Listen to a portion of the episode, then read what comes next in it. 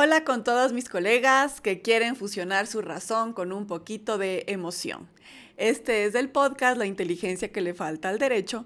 Soy su host, Cristina Jaramillo, y el día de hoy les tengo un episodio muy especial porque habla de una larga etapa de mi vida y es el abogado in-house. ¿Es un aliado de los negocios o es un policía interno? Para comenzar, quiero contarles que esta es completamente mi historia, no tiene que ser la suya. Y la comparto porque yo trabajé 14 años dentro de una empresa como abogada in-house, era, era legal y también era compliance. Y a lo largo de estos 14 años tuve la oportunidad de vivir los, los dos roles. De alguna manera, realicé los dos papeles. En una primera etapa creo que fui muy policía interna y en una segunda etapa definitivamente me convertí en una aliada de los negocios.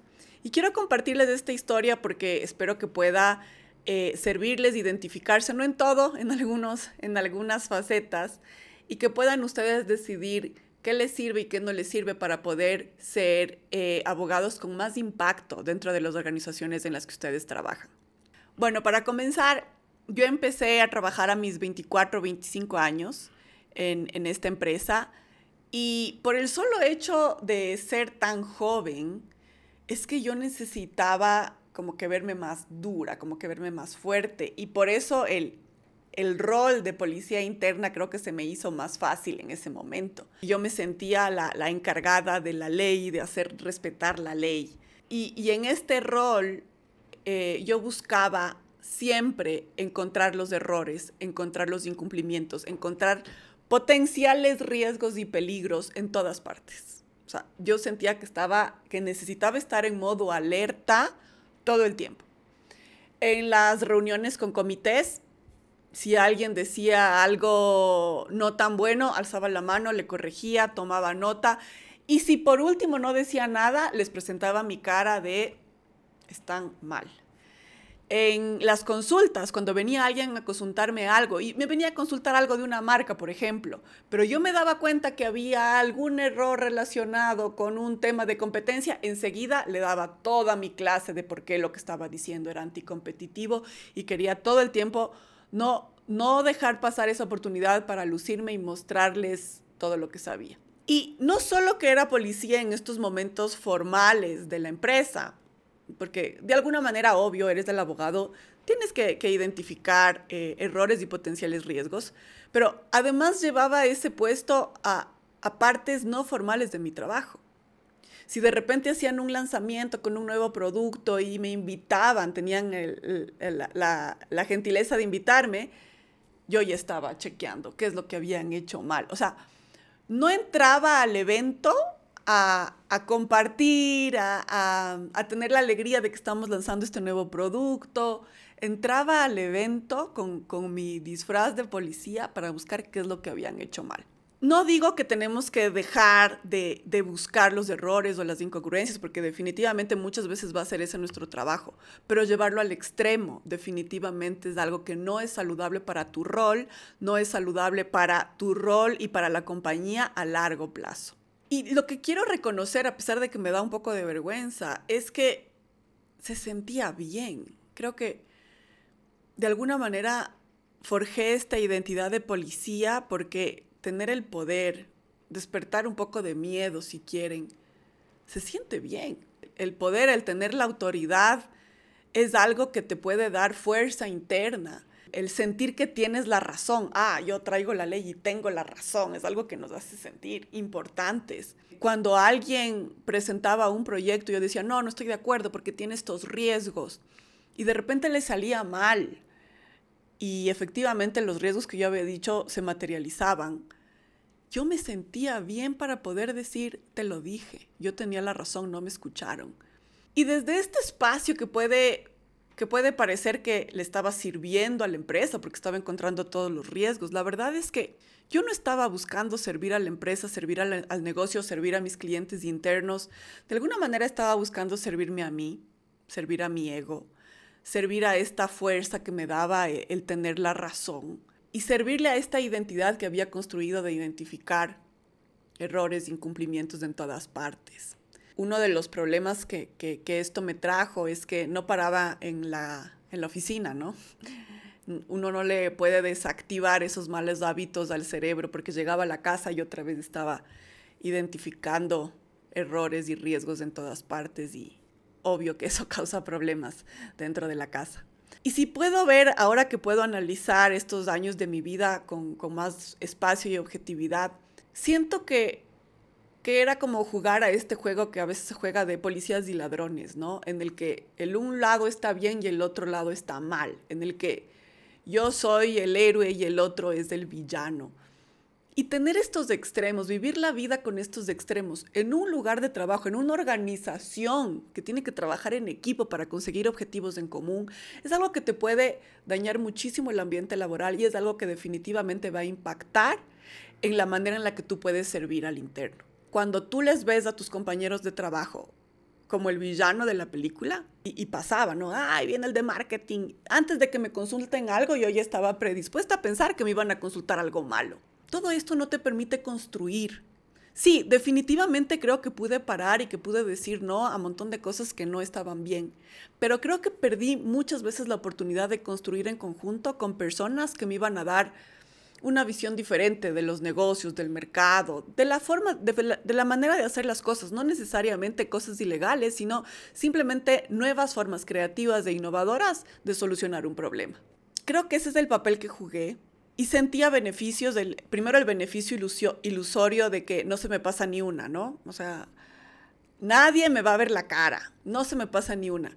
Pero cuando tú tienes esta, este papel tan duro, la gente deja de acercarse. Entonces, seguramente no se me pasaba nada de lo que pasaba por delante de mí tiendes a alejar a tus compañeros de trabajo y a las otras áreas. Hay muchas cosas que nunca ni te enterabas, justamente porque no construiste esa relación de confianza. Entonces llegaban las cosas a mí que ya iban a explotar, no, no de manera preventiva, porque alguien realmente quería escuchar mi opinión o consultarme. En esta etapa, cuando yo hablo de compliance, hablo de que esta fue mi etapa de cumplir por cumplir. Mi rol era hacer respetar la ley porque ese era mi fin en la compañía, hacer respetar la ley. Y cuando somos abogados internos, nuestro rol es ayudarle a construir a la empresa para conseguir sus objetivos comerciales, encaminados dentro de un marco legal, por supuesto, respetando los valores éticos de la compañía y de la sociedad, por supuesto, pero el fin de todos los que están trabajando en una empresa o en una organización es conseguir los objetivos que, que tiene esa empresa, servir al cliente externo, servir al consumidor, ayudarles a construir el mejor producto, ayudarles a brindar el mejor servicio. Y eso es algo que no estaba en mi radar.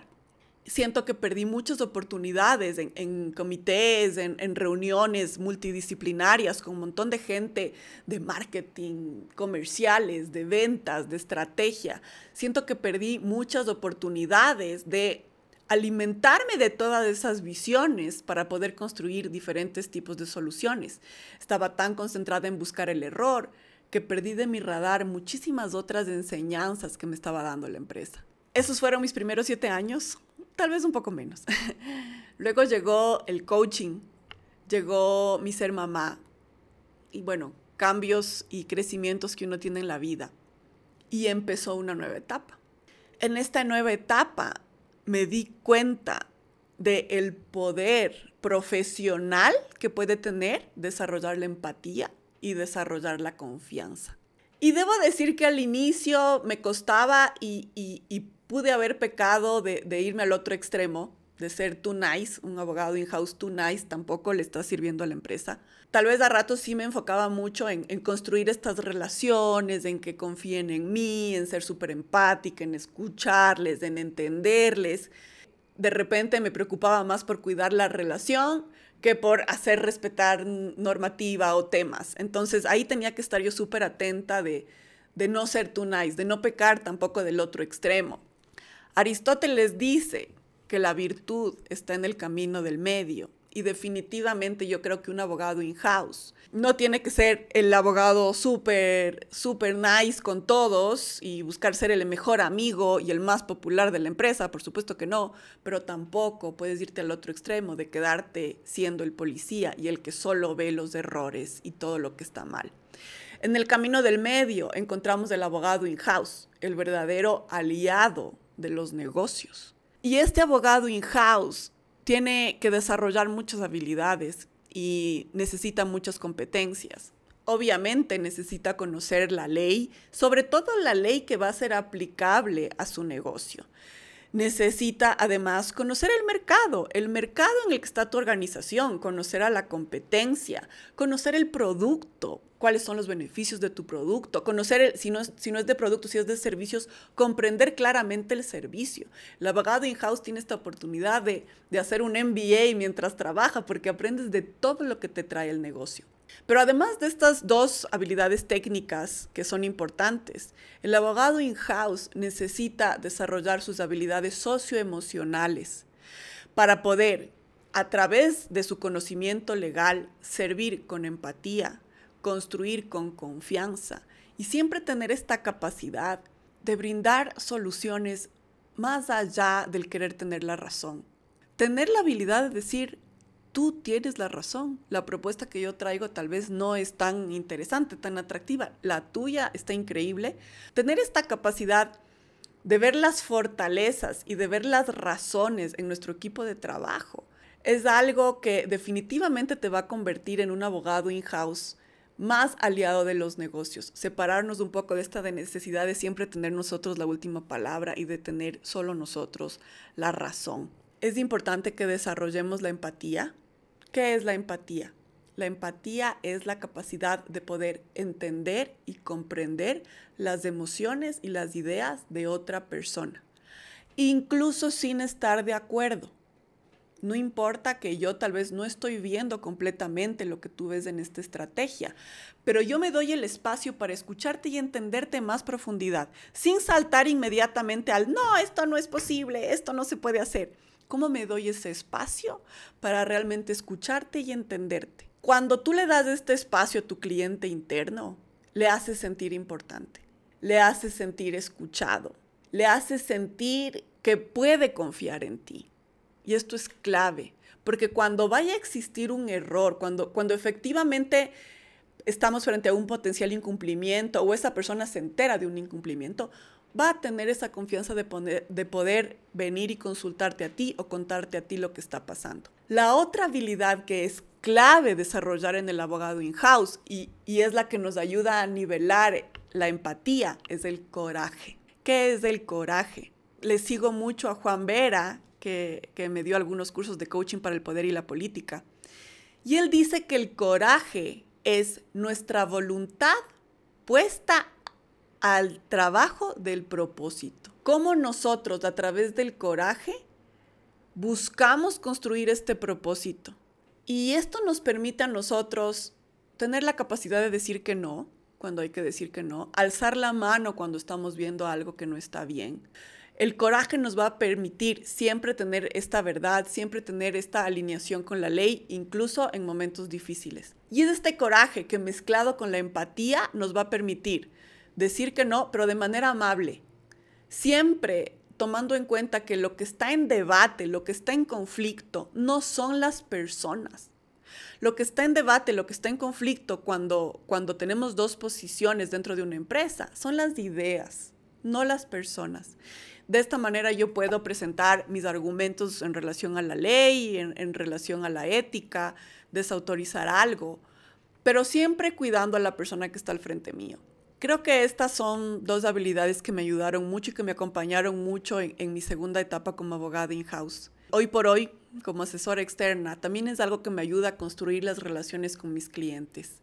Así que, bueno, les invito a que, revisen la empatía, a que revisen su coraje, para que puedan ser esos abogados in-house que están realmente al servicio no al servicio de nuestro ego, no al servicio de nuestro querer tener la razón, Abogados in-house que están al servicio de sus clientes internos, al servicio de su empresa, al servicio de los consumidores que van a recibir tus productos o tus servicios y al servicio de la sociedad en la que estás operando.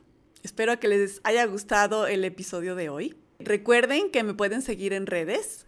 En LinkedIn soy Cristina Jaramillo Román. En Instagram soy Cris Jararoma. Sigan suscribiéndose al podcast y compártanlo. Y recuerden que el derecho está cargado de emociones y siempre va a ser mejor conocerlas que ignorarlas.